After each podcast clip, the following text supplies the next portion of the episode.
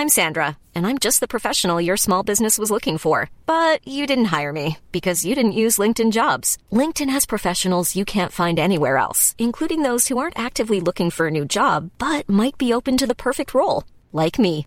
In a given month, over 70% of LinkedIn users don't visit other leading job sites. So if you're not looking on LinkedIn, you'll miss out on great candidates like Sandra. Start hiring professionals like a professional. Post your free job on linkedin.com/people today. Y bueno, pues eh, pasando a otro tema, tenemos también, fíjate que te quiero hablar de un caso Cuéntame verdaderamente importante y además de una gran mujer y de una queridísima amiga, una gran profesional, tanto como periodista, tanto como ejecutiva, tanto como funcionaria. Bueno, es impresionante Jimena Saldaña. Y es una, es considerada una de las mujeres más influyentes del movimiento olímpico mundial. Es la primera mujer en ser nombrada vicepresidenta del Comité Olímpico Mexicano. Es integrante de la Comisión de Relaciones Internacionales de la Asociación de Comités Olímpicos Nacionales y de la Comisión de Asuntos Públicos y Desarrollo Social a través del deporte del Comité Olímpico Internacional. Y este pasado de octubre fue nombrada como primer vicepresidenta, lo cual me encanta. Ya sabes que yo soy Que se oigan los apoyo el tema del empoderamiento de la mujer y más en estos temas donde ella puede ser un factor determinante para impulsar a más jóvenes, no solamente hombres y mujeres, pero más jóvenes y este y es orga- es la es el organismo encargado de organizar los Juegos Centroamericanos. Ay, no más. Nada más. Ay, no más. ¿Cómo la ves? Pues tenemos en la línea a mi queridísima Jimena Saldaña. Ay, muchísimas gracias, Adriana. Qué gran presentación. Te agradezco No, mucho. te mereces. por permitirme. Te mereces eso y más, mi querida Jimena, porque si hay un tema que le debemos poner atención en este país es al deporte.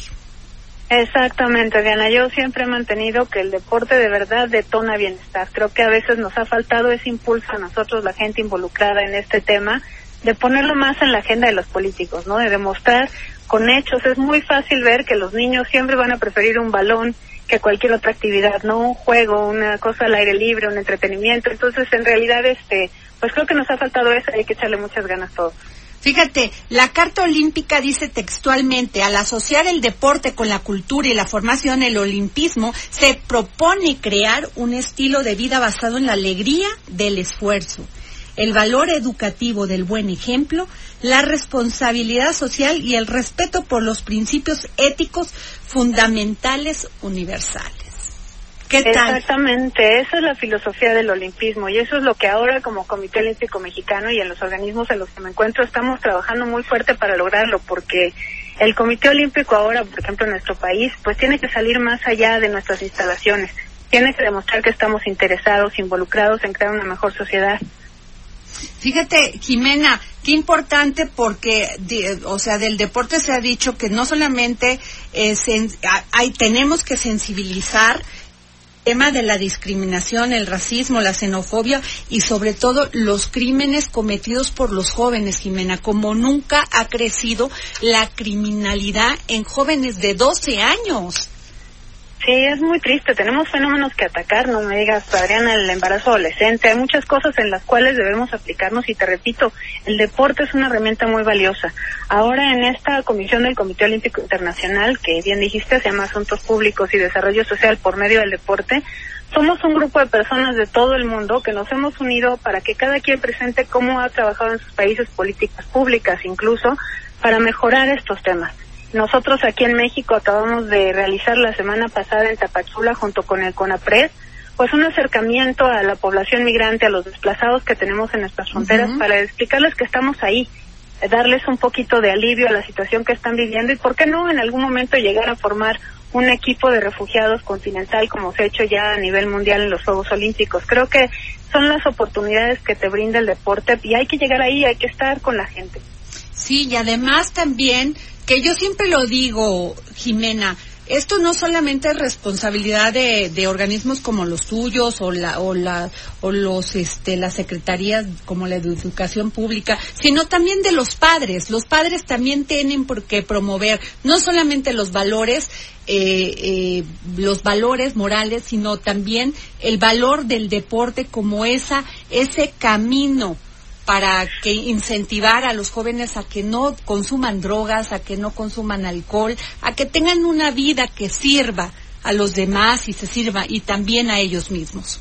Pero claro, Diana, de hecho, este Carlos Padilla, que es el presidente del Comité Olímpico, anotó muy bien cuando regresamos de los Juegos Centroamericanos y del Caribe de Barranquilla, que habíamos ganado más medallas que nunca en la historia y mucho se debió al gran apoyo de los padres de familia. Es impresionante cómo pues ante la falta de recursos y cada vez que se nos aprieta el tema económico, los padres de familia salen adelante, ellos tienen ese gran valor, yo creo que han trabajado junto con entrenadores, federaciones y algunos dirigentes pues para sacar a los niños adelante. Y entonces los, los jóvenes, tú los ves luchar por medallas en los juegos y es impresionante cómo los padres de familia están ahí, muchos con todo el esfuerzo, muchos no llegan, pero los niños se sienten arropados y les cambia la vida. Son niños que van a crecer si, si bien nos va, obviamente los queremos como medallistas olímpicos, pero hay muchos deportistas que a través de su vida pues le deben tanto al deporte. Fíjate, te doy un dato que es que es muy relevante, que salió hace poco en el, Congreso Olímpico, donde casi el 80% de las mujeres que están en, en, posiciones de mucho poder o CEOs de todo el mundo, de las grandes empresas, han practicado deporte a nivel más profesional en universidades, este, involucran el deporte en sus vidas. Eso te demuestra que en verdad la gente exitosa ha incluido el deporte como una práctica diaria. Y yo creo que eso es algo que no debemos de perder de vista. Jimena, el deporte, la disciplina, perdón, Oscar. No te preocupes, Oscar Sandoval. Oye, Jimena, que hay, hay, muchos niños que realmente se están esforzando por llegar a posiciones importantes de nuestro país. Tú desde la posición en la que estás, ¿qué recomendaciones les da para que, uno, sigan trabajando y dos, cómo pueden irse construyendo también un camino con ustedes que llevan las riendas del, del comité? Mira, nosotros eh, a lo que agrupamos son miembros permanentes y federaciones, Sí. pero nosotros estamos muy alertas de que las federaciones cada vez más se han involucrado pues a nivel infantil, categorías juveniles. El Comité Olímpico Internacional vio esta necesidad y entonces eh, se crearon y se inventaron estos nuevos Juegos Olímpicos de la Juventud, que es un tema interesante porque de entrada pues los Juegos Olímpicos son de jóvenes en su mayoría, pero queríamos crear esta esta categoría menor donde niños de 12 a 16 años pudieran ya involucrarse en el mundo olímpico, no perderlos, que tuvieran estas aspiraciones y llegar a ellos a, a edad más temprana, porque como bien lo dicen, pues a edad más temprana se empiezan a desarrollar, pero también empiezan a verse enfrentados a más problemas, ¿no? En nuestras sociedades. Y entonces se crearon estos juegos, llevamos ya una edición muy exitosa en Argentina, en Buenos Aires, y ya se hacen incluso de verano y de invierno. Y yo creo que este es el motivo por el cual más niños se están quedando involucrados y bueno, los papás pues hacen un gran esfuerzo por llevarlos a entrenar, porque en esto es una disciplina. Los atletas normalmente tienen ya que cambiar su alimentación, o sea, ya las medallas no se ganan gratis, ¿no? Claro. No, bueno, y además vital para el desarrollo de este país. Créeme que yo creo que una buena educación y una buena, este, también educación física y deportiva va a generar un cambio impresionante si lo hacemos así. Así es. Sin duda, ¿sabes qué es? Es crear tejido social, es cohesión, es que los niños aprendan a trabajar en equipo, este, los padres de familia se involucran mucho y como te digo, es, muy importante pues acercarte a tus maestros de educación física en la escuela, a las asociaciones deportivas, a los clubes que te quedan cerca. Cada vez más estamos nosotros eh, ganando más espacios públicos para la práctica del deporte mismo en la Ciudad de México como en otras ciudades, pues ya los fines de semana se cierran avenidas importantes para la práctica del deporte y yo creo que esto es algo que las familias debemos aprovechar. Y yo yo siempre he dicho, Jimena, fíjate, yo yo hice mucho tiempo bici de montaña. Y Sí. yo veía, mientras yo traía ahí una bici más o menos, veía cómo subían los niños en, en las zonas, este, pues en, lo, en las estos eh, Las de las montañas, con unas bicis que de veras decías, ¿cómo es posible? Y me daban 20 vueltas y bajaban igual. Yo creo que con un poco de apoyo, de incentivo, esos serían los grandes ciclistas de México. Así es, creo que sabes, eh, aparte de la masificación del deporte, que es algo que yo yo creo que estamos a punto de entrarle muy en serio, eh, pues es también esta, esta oportunidad de ver lo que el deporte te brinda como ciudadano. Estamos en la formación de nuevos mexicanos, eh, incluso la Secretaría de Educación Pública pues ya trae el tema otra vez de activación física, lo que se había perdido en otros años. Estamos haciendo la formación de nuevos mexicanos y el deporte tiene que jugar un papel primordial. Eh, como bien dices, a veces nos falta equipo, pero, pero siempre nos sobran ganas.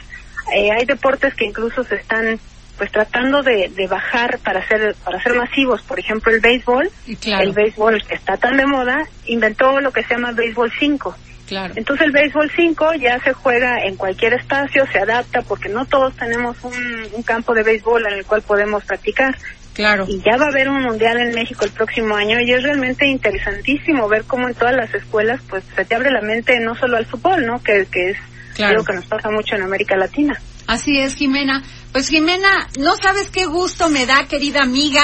Eh, muy merecido tu nombramiento. Fue por votación, ¿no? Además. Así es, sí, Sí, yo de este, reconocimiento. a los comités olímpicos del área que me permitieron, este, pues una vez que supieron de mi candidatura, eh, me dejaron ir sola, lo cual pues es un poco el respeto que se le tiene a nuestro país en la zona. Eh, yo lo agradecí mucho a nombre de- del país porque realmente estamos de cara a tener los Juegos Centroamericanos y el Caribe en la ciudad de León en 2026, que sería el centenario de estos Juegos. Que Pues gran trabajo tienes, mi querida Jimena. Gran trabajo. Muchas gracias, Adriana, muchas gracias. Pues amiga. mucho, mucho honor sentimos, mucho orgullo te- sentimos las mujeres y los hombres también, Sí, pero más no. las mujeres que tengamos una gran representante y una gran ejecutiva. Muchas gracias y abrir más espacios porque Gracias. necesitamos más mujeres. Muchas gracias, Jimena Saldaña.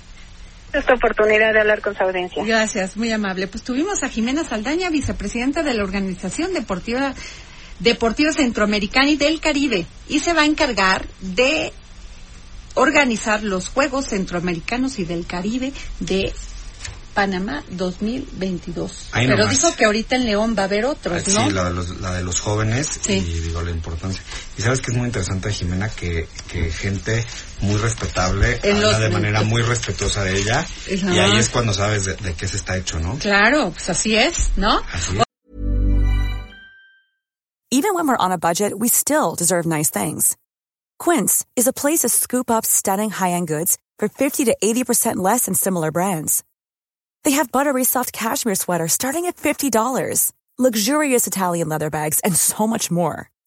Plus, Quince only works with factories that use safe, ethical, and responsible manufacturing. Get the high-end goods you'll love without the high price tag with Quince. Go to quince.com slash style for free shipping and 365-day returns.